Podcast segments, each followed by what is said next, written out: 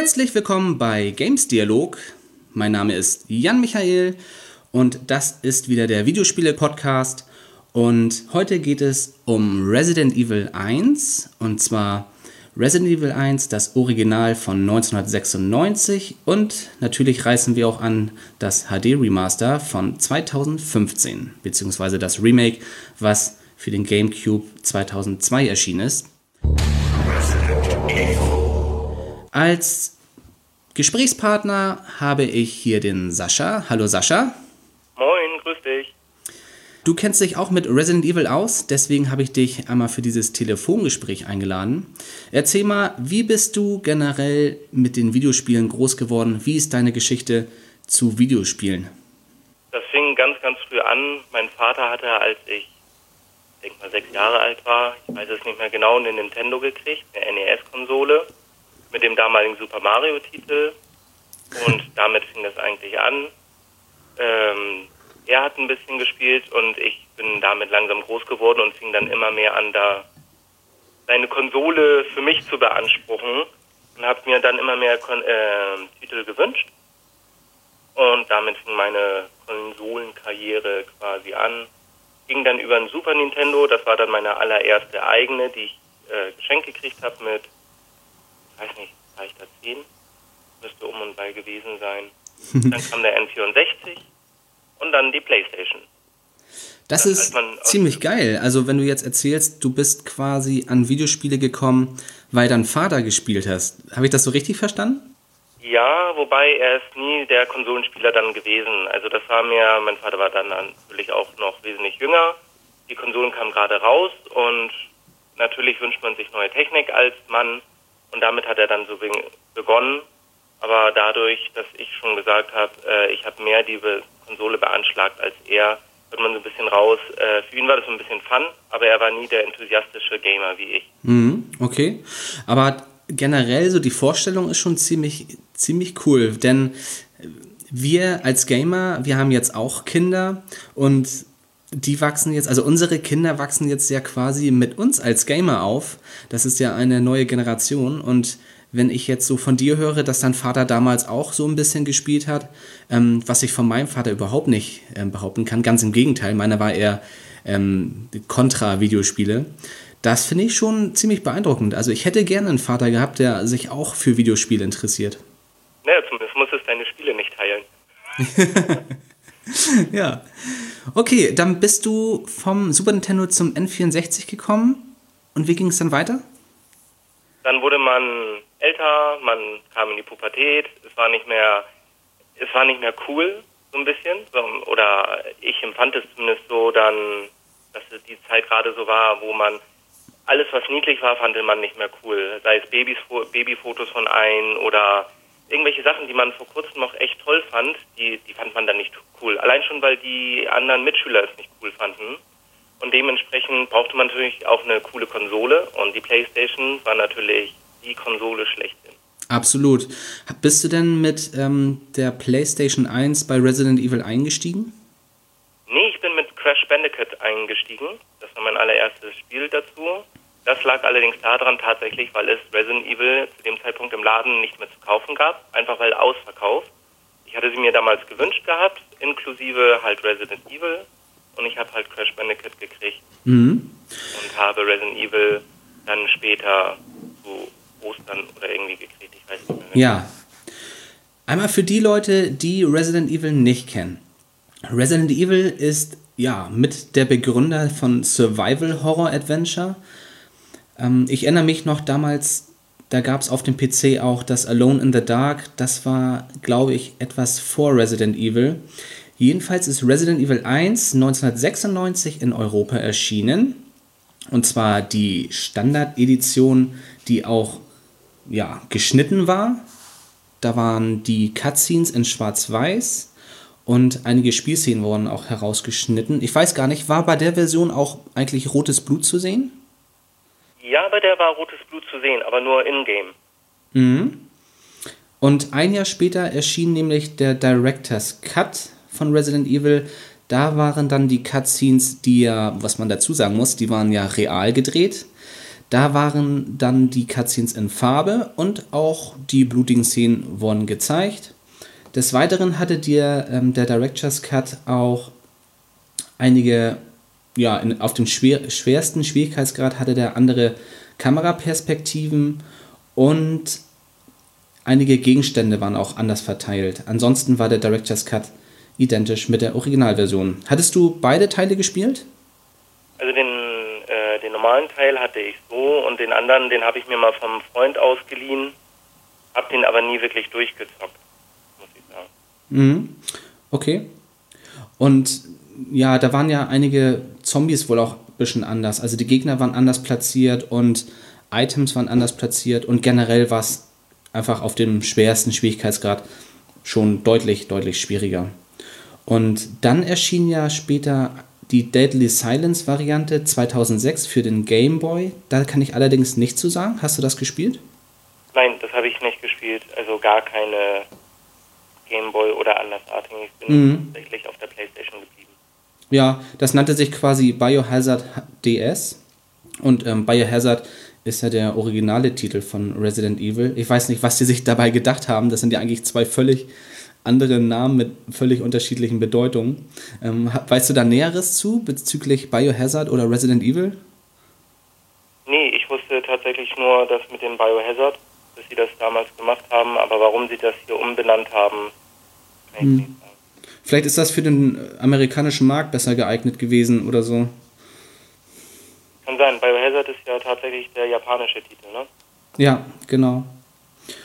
Und dann kam eigentlich ein noch viel besserer Resident Evil Teil für den Nintendo GameCube und zwar 2002. Die ja, Remake-Version mit deutlich besserer Grafik und Lichteffekten und erweiterten Arealen im Spiel. Und das HD-Remaster von diesem Remake erschien dann 2015 auch für unsere HD-Konsolen. Die hast du auch beide gespielt, richtig? Im GameCube nicht die äh, nur die, die PlayStation 4. Die habe ich mir runtergeladen damals und habe das dann gezockt. Ja, die war mega Hammer. Ja, einige Hörer von uns kennen sicherlich nicht die Handlung von Resident Evil, daher möchte ich die einmal kurz anschneiden. Alpha Team is flying around the forest zone situated in northwest Raccoon City, where we're searching for the helicopter of our compatriots Bravo Team, who disappeared during the middle of our mission. You found it? No, I haven't found it yet. Bizarre murder cases have recently occurred in Raccoon City. There are outlandish reports of families being attacked by a group of about 10 people. Victims were apparently eaten. Bravo team went to the hideout of the group and disappeared. Und zwar gibt es in der Nähe von Raccoon City einen Wald, der heißt Raccoon Forest und da ist eine Villa und zwar die Spencer Villa. Das ist ein altes Herrenhaus. Dort werden ja, normale, legale Forschung betrieben von dieser Umbrella Corporation ähm, im Rahmen eines Pharmakonzerns. Und ja, was die Firma noch macht, ja, illegale Biowaffenforschung. Und dort durch Genmanipulation ähm, erschaffen die diesen sogenannten T-Virus, auch ausgesprochen den Tyrant-Virus. Virus. Und ja, dieser Virus macht halt Menschen zu Zombies. Habe ich das so zu, richtig zusammengefasst? Ja, ich glaube, dass Menschen zu Zombies werden, war ein Versehenprodukt. Also das war so die Version, die im Endeffekt auf die Menschen gewirkt hat, als es dann ausgebrochen ist, das Virus. Im Endeffekt sollte es tatsächlich zur Biowaffenherstellung sein. Also sprich wie ähm, die ganzen anderen Monster, die da drin sind. Ich weiß nicht, ob ich vorgreifen kann, so die Hunter etc. oder den Tyrant. Ja. Das wollten sie produzieren. Auch die Hunde. Mhm. Und die Hunde, genau, Cerberus war ja auch äh, definitiv ein Projekt von denen, was man sehr schön sieht, dann nachher so an diesem Dia-Film in dem Spiel. Ja. Und Virus ist ja ausgebrochen. Und das, was dann mit den Menschen geschehen ist, ist ein Versehen. Das war jetzt kein geplant, die haben keine Zombies geplant. Ja, richtig, genau. Und weil bei, diesen, bei dieser äh, Spencer Villa oder in der Nähe von Raccoon Forest Morde geschehen sind, ist ein Bravo-Team hingeflogen von, von den Stars, und zwar die Special Tactics and Rescue Service. Und die sollten das Ganze dort untersuchen. Der Hubschrauber ist allerdings abgestürzt und zur Rettung des äh, Teams fliegt nun das Alpha-Team hin. Und in diesem Alpha-Team befinden sich unter anderem Jill Valentine und Chris Redfield, beides spielbare ähm, Charaktere mit unterschiedlichen Fähigkeiten beziehungsweise am Anfang unterschiedliche Ausstattungen und auch Barry Burton und Rebecca Chambers. Die waren auch in dem Hubschrauber oder waren die schon vor? Nee, die waren vorher da. Die waren in dem Bravo Hubschrauber, ne? Barry Burton und Nee, äh, Barry kommt ist mit vom Alpha Team. Der ist mit denen reingeflogen und Rebecca Chambers war mit vom Bravo-Team. Richtig, die war schon vorher da. Stimmt, weil später ist ja noch Resident Evil Zero erschienen und dort war Rebecca Chambers ja schon dort in dieser Spencer-Villa. Genau, und zur Grundausstattung, ähm, ja, Jill fängt ja quasi an mit einer Pistole und einem Heiltrank, glaube ich, oder äh, eine, eine Spraydose. Oh, das ist ganz schwierig. Jedenfalls hatte ähm, Jill, glaube ich, ähm, zwei Slots mehr in dem, in dem Inventar und Chris hatte zwei weniger, aber dafür hatte er ein Kampfmesser noch dabei und war auch deutlich stärker, glaube ich, widerstandsfähiger. Genau, also Chris hatte sechs Slots, Jill hatte acht und er hatte halt dafür gleich das Kampfmesser, was man tatsächlich auch für die Zombiejagd benutzen konnte, wenn man geschickt genug war. Ja. was ich nicht immer war. naja, auf jeden Fall, äh, das Kampfmesser gibt es dann nachher, das konnte man sich mit Jill irgendwann dann zulegen, gab es irgendeinen Raum, da hat man es dann gefunden. Ja, stimmt. Mhm. Ich glaube, ähm, später auch am Ende oder Richtung Ende hin bei der großen Spinne. Da liegt ein Kampfmesser, um das Spinnnetz freizuschneiden. Ja, genau. Und äh, bei dem HD-Remake, beziehungsweise bei dem GameCube-Remake, dort gesellten sich noch Elektro, also Verteidigungswaffen dazu. Jill hatte Elektroschocker und Dolche und Chris hatte Dolche und Blendgranaten, die dann halt die, ich glaube, er hat die den Zombies dann in, in, in den Mund gedrückt und dann sind die, glaube ich, zerplatzt.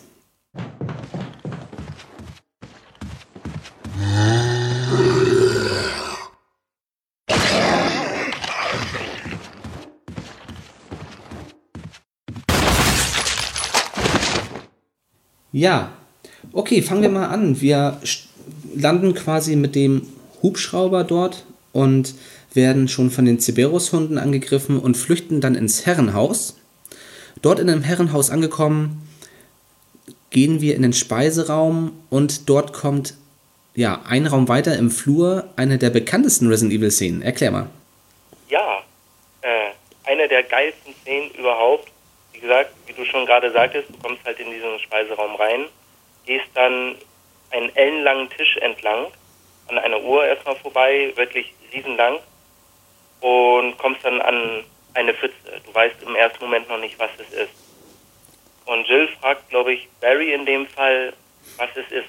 So diese typische Frage, what is it? Ja. Mhm. Ähm, dazu muss man sagen, damals waren die Tonaufnahmen halt ein bisschen anders als jetzt beim Remake. Beim Remake sind sie sehr gut eingespielt und es sind wirklich äh, Synchronsprecher genommen worden. Damals wurden irgendwelche genommen. Und man hört tatsächlich auch bei den, wenn sie reden, so ein bisschen, dass sie auch teilweise lachen müssen tatsächlich. Es war etwas unprofessioneller aus heutiger Sicht. Damals war Aber irgendwie auch sympathisch, ne? Ja, es war damals war es überhaupt das Spiel und und dann kniet sich halt Barry hin und sagt, it's blood. Ja. Und dann kurz danach sagt er, hope it's not Chris's. Mhm. Das ist so überhaupt die Szene, die so drin geblieben ist.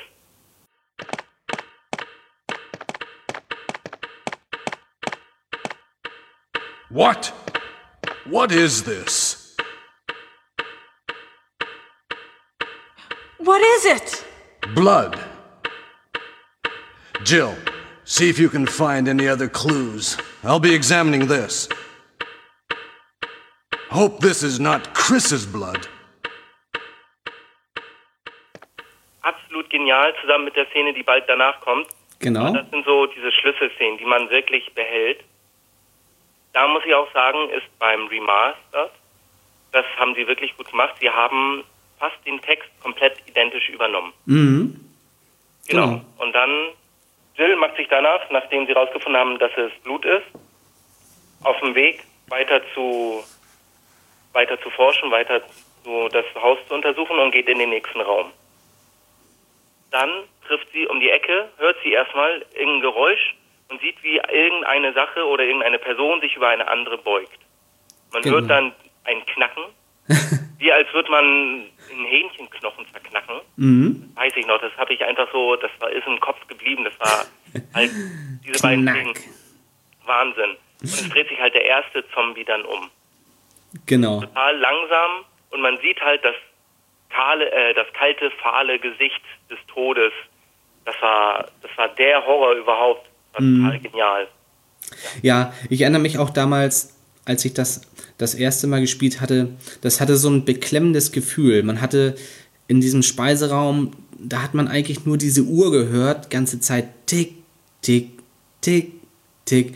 Und man hört seine eigenen Fußspuren und diese ganz dezente Musik. Ich fand den Soundtrack generell sehr gut von Resident Evil und diese Atmosphäre. Und eigentlich ging es dann nur noch darum, es ist ja auch ein Survival-Horror-Adventure, wo man Rätsel lösen muss, wo man sparen muss mit Heilung, sparen muss mit Munition, möglichst wenig Gegner töten, damit man die Munition für einen Bossgegner hat. Und man wusste halt nie, was passiert als nächstes. Denn auch für die Zuhörer noch einmal, die Kameraperspektiven in diesem Spiel sind immer festgelegt. Also die Kamera ist zum Beispiel oben links im Raum und man, äh, die schwenkt nicht. Außer im Remake durch diese 16 zu 9 Beschneidung ähm, gibt es eine leichte Kamerabewegung, aber an sich ist die Kamera fest und man sieht halt nicht, was dahinter ist. Und auch hinter der nächsten Tür, da gibt es eine kleine Ladesequenz, wenn man durch die Tür geht. Die Tür öffnet sich langsam und dann ist man erst in diesem Raum drin. Das haben die richtig toll gemacht und das ist ein ganz innovatives Gameplay und sowas wünsche ich mir eigentlich auch für heute noch. Das mit den Türen war genial. Das war, es hat die Spannung noch mehr angeheizt. Du Ja. wusstest nicht, was passiert jetzt. Du wusstest, wie du gerade eben gesagt hast, auch nicht, ist da gleich ein Zentimeter vor dir ein Zombie und fällt dich an. Und allein, dass es so lange gedauert hat, auch wenn es Ladezeiten waren, es, es war halt, es wurde die, es wurde so dermaßen die Spannung aufgebaut. Ja. Im Gegensatz zu heutigen, nennen wir es mal Horror-Adventure-Spielen, Mhm. ähm, da hat es ganz viel mit Atmosphäre gearbeitet und halt mit diesem, mit diesem Aufbau. Das ist wie bei alten Filmen. Der weiße Hai wird aus heutiger Sicht als total langweilig gelten, so für Jugendliche. Ja, wahrscheinlich. Weil man kaum Blut sieht, kaum, kaum den Hai sieht. Damals wurde halt viel mit dieser Atmosphäre gespielt. Wie die drei Männer auf dem Boot waren, wo dann auf einmal der Hai dagegen klopft oder gegenstößt von außen und diese Geräusche macht. Und das gleiche ist bei Resident Evil. Das Ja. das gibt es heutzutage einfach nicht mehr, denke ich, weil einfach ähm, die heutige junge Generation das nicht ganz so interessiert oder nicht ganz so wahrnimmt. Ja, das stimmt. Heutzutage wird generell auch in den Kinos, das finde ich ein bisschen schade auch, was die heutige ähm, Zeit betrifft, dass auch auf Facebook, wenn man da sich irgendwelche Posts von, von IGN oder von anderen ähm, Kinoplattformen oder so anschaut, dort wird meistens immer mit Brutalität geworben, um irgendwelche Klicks zu erreichen. Und zum Beispiel so eine Überschrift, das wird der brutalste Film im nächsten Jahr. Und damit wird geworben und es wird so hochgehimmelt. Dabei geht es bei Horrorfilmen oft eigentlich um dieses unterbewusste, dezente, genau getimte, ähm, dieser Spannungsbogen. Ne? Denn zum Beispiel ähm, der James Wan, der Saw gemacht hat. Klar, Saw ist mega brutal und ist auch für mich kein Horrorfilm. Es ist eher für mich, im, für mich ist es ein Psychothriller, aber der hat halt auch die Filme danach gemacht, ähm, The Conjuring oder so, wo es eher um Poltergeister geht. Und da kommt ein Horrorfilm auch ohne Blut aus. Und die sind halt richtig, richtig spannend. Definitiv. Es, ist einfach was anderes. Heutzutage geht es viel über um Special Effects, beziehungsweise momentan sind sie ja vom, ich glaube, äh, CGI heißt die Grafik, womit man hier alles äh, quasi selbst mit dem Computer aufnehmen kann. Da hast du eine ganze Wohnung oder ein ganzes Haus, was überhaupt gar nicht existent ist, weil es wirklich ge- naturgetreu aus dem Computer kommt. Ja. Ein bisschen sind sie davon weg heutzutage und sagen, hey, wir äh, investieren lieber in gute Maskenbildner und in gute, wenn sie zum Beispiel einen Roboter haben, dann bauen sie ihn heutzutage doch tatsächlich lieber nach für viel, viel Geld damit die Actors einfach besser damit arbeiten können. Mhm. Also sie sind tatsächlich so ein bisschen zurück zum Ursprung, aber trotzdem geht es immer noch um Special Effects, um äh, ums Aussehen, um Brutalität und nicht mehr so sehr um die Spannung und was dein eigener Kopf aus Situationen macht. Genau, genau. Und ähm, man hört halt auch schon die Zombies aus der Ferne oder man hört die klopfen an den Türen, aber die Kameraperspektive ist halt fest und man weiß nicht, wenn ich jetzt weitergehe, ist der Zombie direkt in der Nähe von diesem Kameraschnitt oder ist er weiter hinten und man war halt immer in Gefahr und man war denen auch immer unterlegen eigentlich. Also klar, man konnte die wegschießen, aber man hatte halt auch absolut äh, begrenzte Munition, jedenfalls auf einem normalen Schwierigkeitsgrad. Auf leicht ist es schon recht leicht, aber an sich war man den Gegnern immer unterlegen und ja, und man musste halt auch sein Inventar mit Schlüsseln füllen. Es gab, das ist eine Besonderheit auch bei Resident Evil, es gab diverse verschiedene Schlüssel, wie Schildschlüssel, Schwertschlüssel, ähm, was war da noch? Äh, Menschenschlüssel, also äh, vom Hauptgebäude der Schlüssel war, dann gab es die ganzen Schlafschlüssel, also diese Dormitory-Schlüssel. Mhm. Das waren die ähm, in der Residenz, die 001 und Genau. 003 Schlüssel. Mhm. Und dann gab es auch den Rüstungsschlüssel, Helmschlüssel. Und die haben halt auch einen Platz im Inventar belegt, wo man, ja, es gab, man sagt sozusagen ein Inventarmanagement. Man musste genau überlegen, was nehme ich mit zur nächsten Tür, die auf der anderen Seite vom Gebäude ist. Und ich weiß genau, ich muss an fünf, sechs Zombies vorbei. Was nehme ich mit? Lasse ich die Heilung liegen? Und es gab auch eine Inventarkiste. Erzähl mal was dazu. Ja, die Inventar Inventarkiste war tatsächlich so das Einzige, was dich irgendwie retten konnte. Es war halt eine Kiste, wo du im Hauptgebäude, im Raum bla bla, was ablegen, im Raum X was ablegen konntest. Und in einem ganz anderen Gebäude eventuell hattest du dann wieder die Kiste und hattest dann gleiche Materialien. Du konntest die Genau. transferieren. Aber es war die einzige Möglichkeit, um überhaupt irgendwie auch haushalten zu können. Ja, genau. Hätte man das irgendwie gemacht, dass man tatsächlich immer zu seiner alten Kiste zurück müsste, also es wäre unglaublich schwerer gewesen und also ich hätte es garantiert nicht geschafft. Ich habe das tatsächlich gespielt. Ich habe bei dem HD-Remake den Überlebensmodus gespielt und da bleibt alles in der Kiste, wo du es auch reintust. Okay, den habe ich nicht gezockt. Ja, das ist nochmal deutlich spannender, weil man muss genau überlegen, was nehme ich mit, was nicht und ob man überhaupt auch die Heilung liegen lässt oder überhaupt aufsammelt. Also ich habe die meistens da eher liegen gelassen, wo sie ist, die Heilung und hab, musste mir dann halt merken. Und das ist auch ein Gameplay-Element, was eigentlich ja die wenigsten Spiele heute haben. Man muss sich die Karte vor Augen halten und überlegen, welcher Schlüssel passt in welches Schloss. Weil die Karten, die waren auch nicht markiert. Also wenn man eine, äh, zum Beispiel eine Helmschlüsseltür findet und man hat den Schlüssel dafür nicht, dann wird das nicht in in der Karte markiert, sondern man muss sich halt merken, dass das dass die Schildtür ist. Und das gibt es heute auch nicht. Heute hat man so viele Spielhilfen und damals bei dem Game, da musste man sich alles merken und dadurch hat man sich das alles eingeprägt und das war viel intensiver dadurch. Nicht nur das. Heutzutage ist es doch tatsächlich so, also sie haben ja immer mehr abge ähm, immer mehr Elemente, die, die man brauchte irgendwie, um weiterzukommen, wie zum Beispiel Heilung, beziehungsweise dass man sich überhaupt heilen muss, Ja, ausgearbeitet. Bei vielen, ich weiß zum Beispiel bei Halo war das so, früher musstest du Verbandkisten sammeln beim ersten Teil. Du hattest zwar dein Schild, aber wenn du nur noch einen Strich hattest und dein Schild war weg, dann war auch irgendwann, dann hat ein Schuss genügt. Das gibt es in den heutigen Teilen nicht mehr. Zugegeben, Halo 5 habe ich nicht gezockt, aber bis Halo 4 war es dann tatsächlich so, dass du dich komplett selbst regeneriert genau. Das sind so die heutigen Gameplay-Elemente, Autoregeneration und Autosave, Autospeichersystem. Und erklär mal bei Resident Evil, wie war dort das Heilungssystem und erklär auch mal bitte, wie war dort das Speichersystem? Ja, also fangen wir mit dem Speichersystem einfach mal an, weil ich fand das total innovativ damals. Beziehungsweise ich fand es hammer, hammer schwer, aber ich fand es toll dabei. Äh, es ging halt uh, über Farbbänder. Man hatte überall Schreibmaschinen stehen, alte Schreibmaschinen.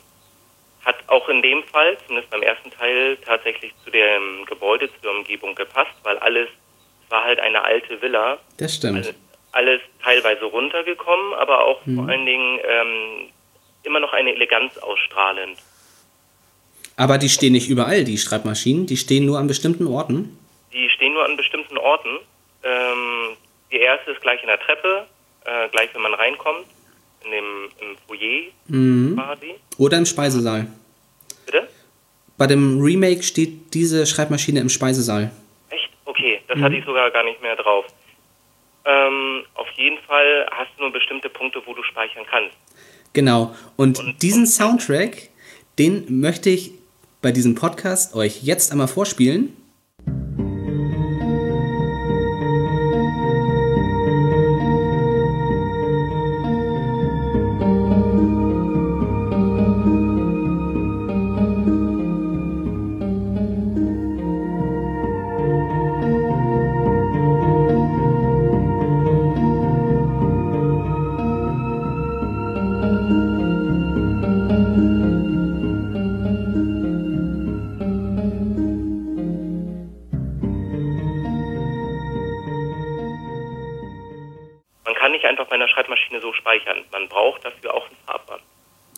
Genau. Und die Musik war in diesem Speicherraum, das so eine entspannte Musik des Friedens. Man weiß genau, hier kann mir kein Monster was tun. Hier bin ich sicher. Das war so eine Safe-Raum-Musik. Ja. Also ich, äh, also so würde ich es empfinden. Und man hat es auch beim neuesten Teil, bei Resident Evil 7. Ich habe ihn leider nicht gespielt. Ich leider auch noch Nicht? nicht. Bitte? Ich leider auch noch nicht. Nee, aber ich habe mir ein Gameplay angeguckt und da war dann tatsächlich, man hat so dieses typische, wenn du in so einen Safe-Raum, in so einen Speicherraum reingehst, hast du auch wieder entspannte Musik gehabt. Ja, aber ich muss den Teil auch unbedingt noch spielen. Und jetzt erzähl mal was zum Heilungssystem, denn das hebt sich auch von den modernen Spielen deutlich ab. Wie heilt man sich dort in Resident Evil? Resident Evil, da hatte man ein paar Wege, sich zu heilen. Zum einen hatte man ein sogenanntes Heal Spray, also ein Erste-Hilfe-Spray. Hm, was die Lebensenergie vollständig wieder auffüllt? Genau. Und dann hattest du Kräuter. Und bei den Kräutern gab es auch nochmal, es gab drei verschiedene zum Mitnehmen. Es gab ein rotes, ein blaues und ein grünes. Und es gab auch nochmal feste Kräuter. Erstmal zu den, äh, zu denen, die man mitnehmen konnte. Man konnte sich so einfach heilen, indem man ein Kraut genommen hat. Da hat man ähm, ein Drittel oder ein Viertel seiner Energie aufgefüllt. Man konnte aber auch kombinieren. Wenn man nicht gerade, damals hatte man halt noch so Bücher, die man oder Hefte, die man sich kaufen konnte. Ja. Äh, da gab es noch nicht so im Internet, ich guck mal auf der und der Seite, sondern Oh, man hat ja. so Bücher geholt, um sich Tipps zu holen. Ich liebe das, in diesen Lösungsbüchern rumzublättern, weil das einfach so schön ist, die Bilder nochmal zu sehen und die Texte und das ist so ein, hat so einen Nostalgiefaktor. Ja, wobei ich meine nicht mal die Lösungsbücher, sondern es gab solche, das gab es auch so ein, für Nintendo gab es so ein SN, äh, SNES-Buch. Da gab es halt über mehrere Spiele einfach Tipps drin. Da waren dann, Ja. Ahnung, 20 Spiele oder so, wo einfach ein paar Tipps reinkamen. Das war das Club Nintendo Heft. Ja, genau, genau, Club Nintendo. Oh, das war der Hammer. Oh, ich vermisse die. Ich wünschte, wenn ich die bei eBay nochmal finde, so einen ganzen Stapel von den alten Club Nintendo Heften, dann bestelle ich mir die. Ja, die haben schon einen richtig geilen Nostalgiefaktor. Absolut.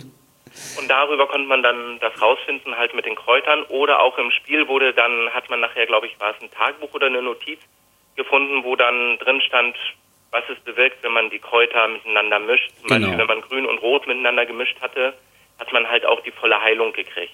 Genau. Oder auch drei Grüne. Das Drei bringt auch Grüne, eine volle genau. Heilung. Und das Blaue, das war halt zur Entgiftung. Wenn man jetzt von Spinnen gebissen wurde, ich glaube, oder von den Schlangen, Genau. war man halt dauerhaft vergiftet. Und um das wieder auf dauerhaft vergiften heißt, dass man dauerhaft Energie verliert. Mhm. Und man musste sich halt dann mit äh, einem Grün und einem Blauen, eine Mischung aus Grün und Blau, halt entgiften. Ja. Oder grün, rot und blau. Dann hat man das. mm, Dann ja. hat man es voll gehabt. Genau. Ja, finde ich Und auch total klasse. Also das Resident Evil, ich bin so begeistert von diesem Spiel. Ich hatte noch gar nicht so lange her, ähm, vor zwei Monaten glaube ich, habe ich nochmal das HD Remaster auf der PlayStation 4 gespielt und ich bin nach wie vor so begeistert, auch wenn manche vielleicht diese Steuerung bemängeln, diese Tanksteuerung, also diese Panzersteuerung. Aber ich liebe echt diese Steuerung, weil mein Charakter läuft geradeaus, wenn ich halt nach vorne klicke, äh, den Stick nach vorne drücke. Und wenn ich nach links drücke, dann dreht er sich nach links. Und dann muss ich halt wieder nach vorne drücken, damit er nach vorne läuft.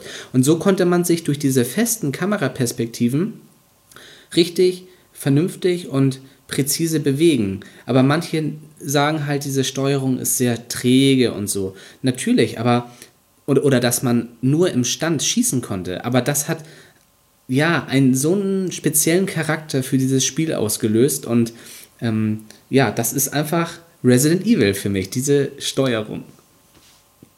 Die war auf, also einerseits war sie nötig, dadurch, dass man wirklich diese verschiedenen Kameraperspektiven hatte, weil sonst ähm, bist du quer gelaufen. Ich weiß, dass es irgendwo, ich weiß aber nicht mehr, in, in welchem Teil es gab, da konnte man sich die aussuchen. Ich glaube, das war im zweiten Teil, Resident Evil 2 oder Resident Evil Zero. Da konntest du original machen oder ähm, ähm, alte, oder alternativ.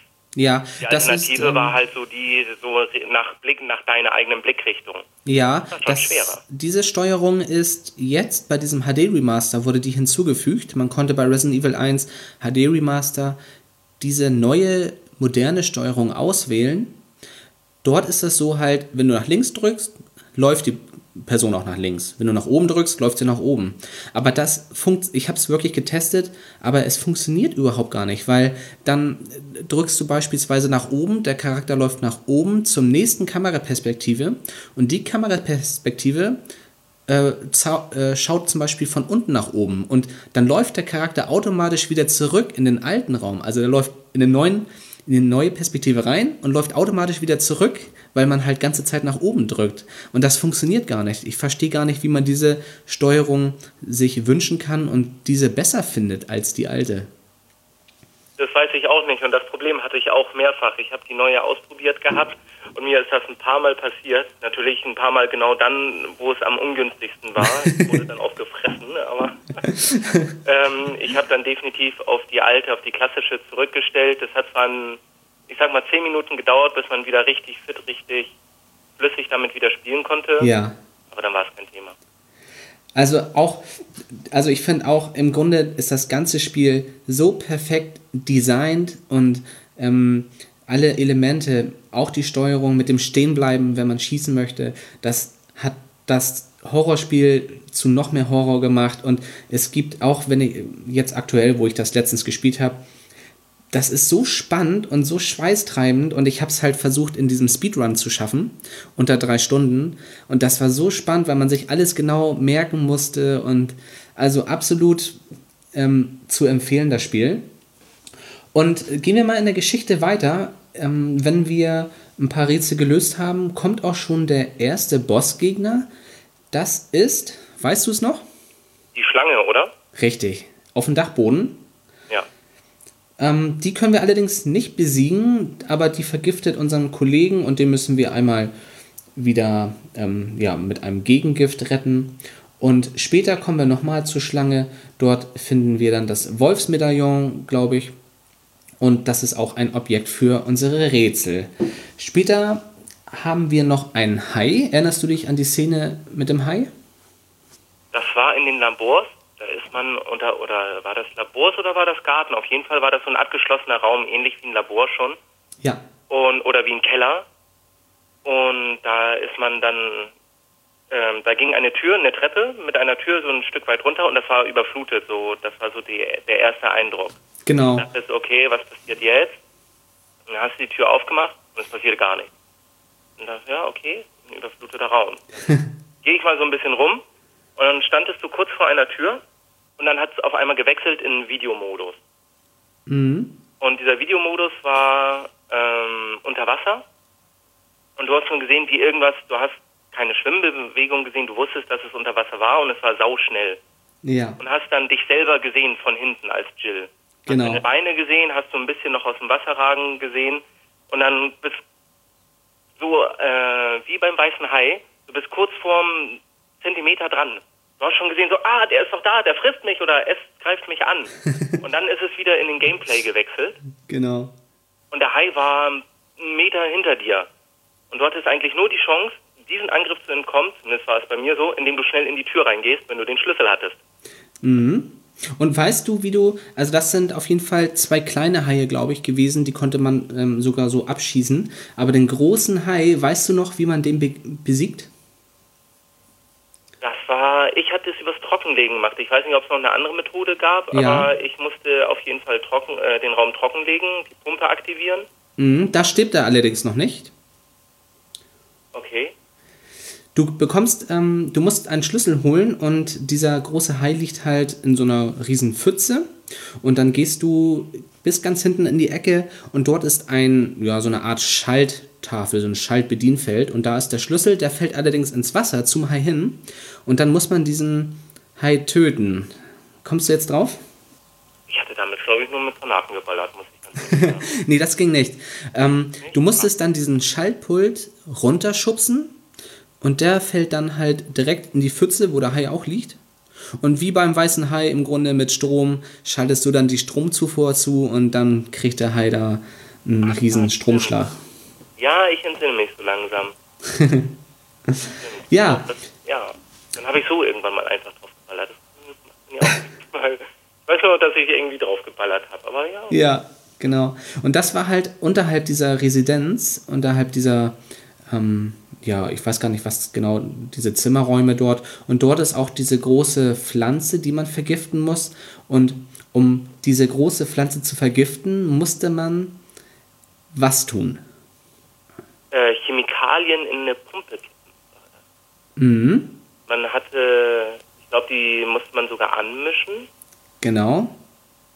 Und da hatte, es gab so einen Geräteschuppen, da stand das irgendwie drin, zu so und so viel.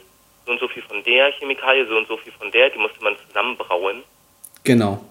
Und das macht man mit Rebecca Chambers. Ich weiß gar nicht, wenn man Jill spielt, mischt man das mit Jill zusammen oder macht man das mit Barry? Ich weiß gar nicht. Uff, als ich mit Jill gespielt habe, da war das so, ich bin in, die, äh, in diesen Raum rein mit der Riesenpflanze, hatte sie ein paar Mal, da habe ich wirklich drauf geschossen, dann ist sie so ein bisschen zurückgegangen und bin dann hin. Ich glaube, wenn wir zumindest von der gleichen Pflanze reden, vielleicht springe ich auch gerade. Und dann ist sie wieder aufgetaucht und hat mich geschnappt und Barry hat mich gerettet mit einem Flammenwerfer. Ah ja, richtig, genau. Wieder mal hat er mich gerettet, weil im Menschen war ja auch schon mal eine Situation, wo er mein Leben gerettet hat. Ja, mit dem wurde Gewehr. Die Decke. Richtig.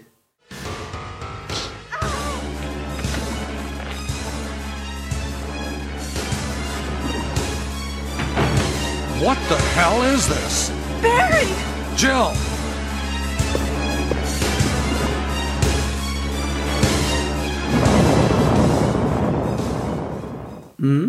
Und Genau. äh, bei Chris ist das halt so, ähm, Chris wird gefangen von dieser Schlange und dann muss man mit Rebecca in diesen Raum laufen und das ist wieder ein typisches, klassisches Resident Evil Rätsel. Man muss, man braucht ein leeres Inventar und man hat, ich glaube, vier, fünf Gläser und man mischt sich dann über verschiedene Kombinationen dann dieses Gift zusammen.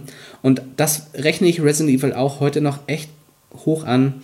Diese Rätsel, die sind nicht immer extrem schwer, manchmal sind die schon schwierig, aber die sind immer gut lösbar. Und wenn man diese geschafft hat, diese Rätsel, dann hat man sich irgendwie so richtig gefreut. Hey, ich komme jetzt weiter, ich habe das Rätsel geschafft.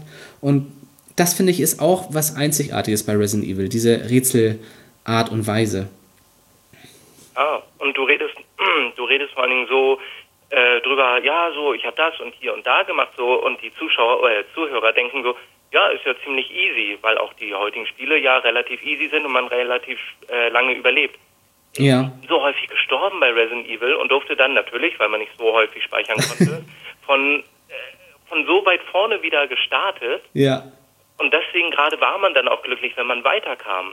Genau, das war so eine, so eine Art Erfolgs-, wirklich ein richtiges Erfolgserlebnis, ne? Ja, richtig. Man ist zwar vielleicht gestorben und man muss vielleicht nochmal ein paar Räume ähm, neu laufen, aber dadurch, dass man eigentlich schon bis dahin weiß, was man gemacht hat und was man als nächstes tun muss, ist man eigentlich relativ schnell wieder da, wo man vorher war. Und davor hat man halt natürlich auch ein bisschen gesucht und gerätselt. Aber wenn man gestorben ist, okay, dann macht man das nochmal ganz schnell. Es war kein großer also so schlimm war es dann auch nicht wiederum, weil man halt schon einen bestimmten Fortschritt hatte. Und sag mal, wer ist der Bossgegner? Der Bossgegner ist der Tyrant. Das ist halt die ultimative Biowaffe, so von Albert Wesker auch angekündigt. ähm, Als Genau. er sich da präsentierte dann, dass er halt für Umbrella arbeitete, äh, arbeitet. Mhm. Und dann geht man halt mit, ähm, man wird halt von Barry mal wieder gerettet und geht mit Barry dann in dieses Labor rein und findet da diese ultimative Waffe. Man sieht ein, so ein Glas, was ist das, so ein, so ein Zylinder, ein Glaszylinder, 3,50 Meter, 4 Meter, 5 Meter hoch, riesengroß und da auch ein riesiges, ein riesiges Vieh drin. Ja. Ich weiß noch, wie das auf der PlayStation 1 aussah. Man hat halt so die normalen Charaktere gehabt und das Ja. War so eineinhalb, zweimal größer. Ja. Und, auf, und dann spielt auch noch Barry da irgendwie an diesem blöden Computer rum und lässt dann auf einmal irgendwie das Wasser ab. Ja, genau. Warum? Warum? Lass das. Jag doch eine Granate rein oder keine Ahnung, aber hör auf daran rumzutippen. Computergenie, warum? Richtig. Äh, man kriegt ja auch solche, man fiebert ja mit, man ist voll in diesem Spiel drin. Ja. Und dort Und- erfährt man dann auch, wer der Hauptübeltäter ist. Der Hauptübeltäter, du meinst Mhm. mit Albert Wesker? Richtig, genau. Ja. Und Der hat ja die Stars äh, überhaupt äh, in das Gebäude, in die in dieses Mansion, auf dieses Grundstück geführt, auf Geheiß von Umbrella, um die Biowaffen zu testen. genau.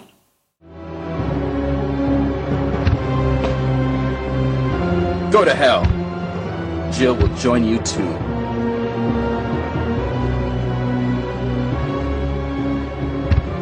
What? Don't come this way! No! Das Ganze war aber nicht nur, äh, es gab zwei Pläne. Zum einen die Biowaffen zum Testen und zum zweiten das Labor. Der Virus ist ja freigekommen und die Mitarbeiter sind da alle gestorben. Das waren die Zombies.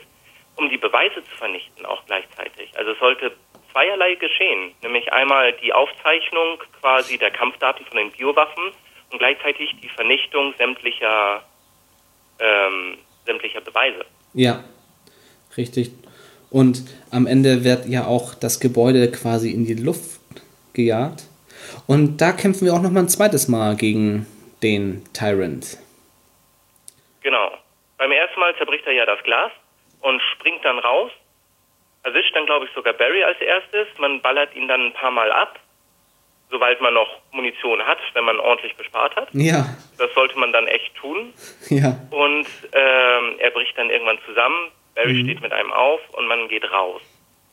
Und irgendwann ertönt dann erstmal so eine Sirene, äh, Explosion in Kürze, bla bla bla, so was man auch aus den anderen Resident Evil Teilen teilweise kennt. ja, Und man flieht dann auf ein Dach. Man hat, äh, beziehungsweise man flieht und dann hört man im, im Radio, im, im Funkgerät den Piloten, seinen Helikopterpiloten. genau. Brad, this is Brad. Genau, das ist Brad. Ich kannte den Namen gerade nicht. This is Brad. Stars Alpha Team. Please respond. What the hell? Is nobody out there? Brad, this is Jill. Man geht aufs Dach, feuert eine kleine Rakete ab und der Countdown läuft. Und das Geniale ist, sonst in den ganzen anderen Videospielen ist man so 10, 15 Minuten Countdown. Du hast da drei Minuten, wenn er startet. Ja. Drei Minuten ist echt wenig. und dann bist du halt da und auf einmal zerbricht der Boden und der Tyrant springt nochmal raus. Genau. Diesmal definitiv schneller als im Labor noch unten. Da hat er noch ein Schläfchen gehabt, danach hat er wohl einen Kaffee getrunken und Ja. und du musst laufen. Und jedes Mal, wenn er dich nicht erwischt, fliegen die Funken vom Boden, wenn er da mit seiner riesigen Kralle von der, ich glaube, rechten Hand langwischt oder von der linken. Und du ballerst halt auf ihn alles, was du hast. Es ist egal, du weißt, äh, es ist bald vorbei, du weißt, es ist der Endgegner, du weißt, du hast nur noch irgendwie eine Minute Ja. 30 und ballerst alles ab, versuchst dich nicht erwischen zu lassen. Und dann, wenn du eine Zeit lang tatsächlich mal überlebt hast, wirft Brett dir einen Rocket Launcher runter. Genau. Und mit dem kriegst du ihn halt endlich besiegt. Du musst aber auch erstmal, äh, du musst ein Schussfeld haben. Wenn er genau neben dir, äh, also es kann auch passieren, dass du den Rocket Launcher aufnimmst und genau in dem Moment steht er neben dir und haut dich erstmal tot. Ja, genau. Deswegen erstmal ein bisschen nochmal wieder laufen, auf ihn zielen und abfeuern. Und dann kommt so diese Szene, die ich ziemlich geil fand, weil es kam aus drei, vier verschiedenen Perspektiven. Du hast immer wieder so die Wiederholung gesehen, wie die Rakete auf ihn flog und wie er dann zerplatzte. Ja, und du kannst auch ähm, alle retten in diesem Spiel oder alle zurücklassen. Also wenn du Jill spielst, kannst du ähm, Chris und Barry ja, sterben lassen. Also du kannst Barry sterben lassen und ähm, du kannst Chris auch in diesem Gefängnis eingesperrt lassen und umgekehrt mit Chris kannst du Jill im Gefängnis lassen oder Rebecca sterben lassen. Und wenn man das dann geschafft hat mit dem Rocket Launcher und den Tyrant besiegt hat, kommt dann auch schon der Abspann.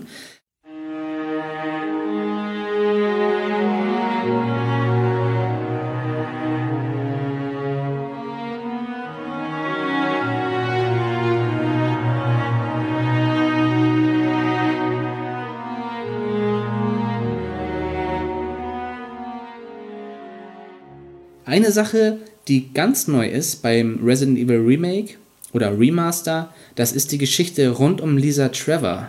Kannst du dazu noch mal was sagen? Trevor kenne ich tatsächlich nur aus dem Resident Evil Zero. Nee, Lisa Trevor ist dieser, ja, das ist dieses missgebildene Geschöpf, was in diesem zusätzlichen Bereich von Resident Evil ähm, wohnt. Da, es gibt so einen Außenbereich hinterm Friedhof. Dort geht ein Pfad hoch in ein Haus von den Trevors und dort ist dieses Missgebildnis und das ist ein neues Level-Element und ein neuer Gegner quasi, der hin und wieder auftaucht. Erinnerst du dich? Ja, das Vieh mit den zwei Gesichtern und was äh, äh, gefangen ist. Genau, also und die das Hände ist- sind äh, Mhm. mit nicht einfachen Handschellen, sondern mit so einem riesen Klotz, womit man früher so Leute an den Pranger quasi, nicht an den Pranger gestellt hat, sondern auf den Jahrmarkt ausgestellt hat, sind seine Hände zusammen. Jill wird das erste Mal äh, niedergekloppt von denen. Genau, genau. Sie hört irgendwas, was in den Raum reingekommen ist, möchte dann so ein bisschen um die Ecke gucken und dann sieht man einfach nur, wie sie niedergeknüppelt wird. Und dieses Gameplay oder diese Erweiterung bei dem HD-Remake, finde ich, hat Resident Evil nochmal an Qualität zugelegt. Das hat das nochmal spannender gemacht, nochmal, ja, vor allem diese Geschichte ist ja auch echt dramatisch eigentlich um diese Lisa, Trevor. Erinnerst du dich noch, warum sie so ist ungefähr? Kannst du das anreißen? Nein, das kann ich nicht mehr anreißen. Bei mir war tatsächlich Resident Evil 1, die Playstation, ähm, habe ich mehr gezockt und intensiver gezockt. Ja, also Lisa ähm, hat das Ganze ja überlebt und wurde wohl auch mehrmals ähm, mit diesem Virus infiziert und deswegen ist sie so ein komisches, missgebildetes Monster geworden. An ihr wurden wohl auch Experimente gemacht und ja, die Eltern sind irgendwie vorher gestorben und sie hat, soweit ich das richtig verstanden habe aus diesen ganzen Notizbüchern, sie hat die Haut von den Gesichtern, von den Eltern, hat sie auf ihr Gesicht drauf, so wie der äh, Leatherface von Texas Chainsaw Massacre. Ziemlich krass. Ja, und die heult ja auch immer und macht so komische Geräusche, so Mama. Die ist echt krass gewesen. Also ich, ich fand, das war ein sehr geiler, ähm, geiles Element noch für Resident Evil. Das hat das echt nochmal aufgewertet.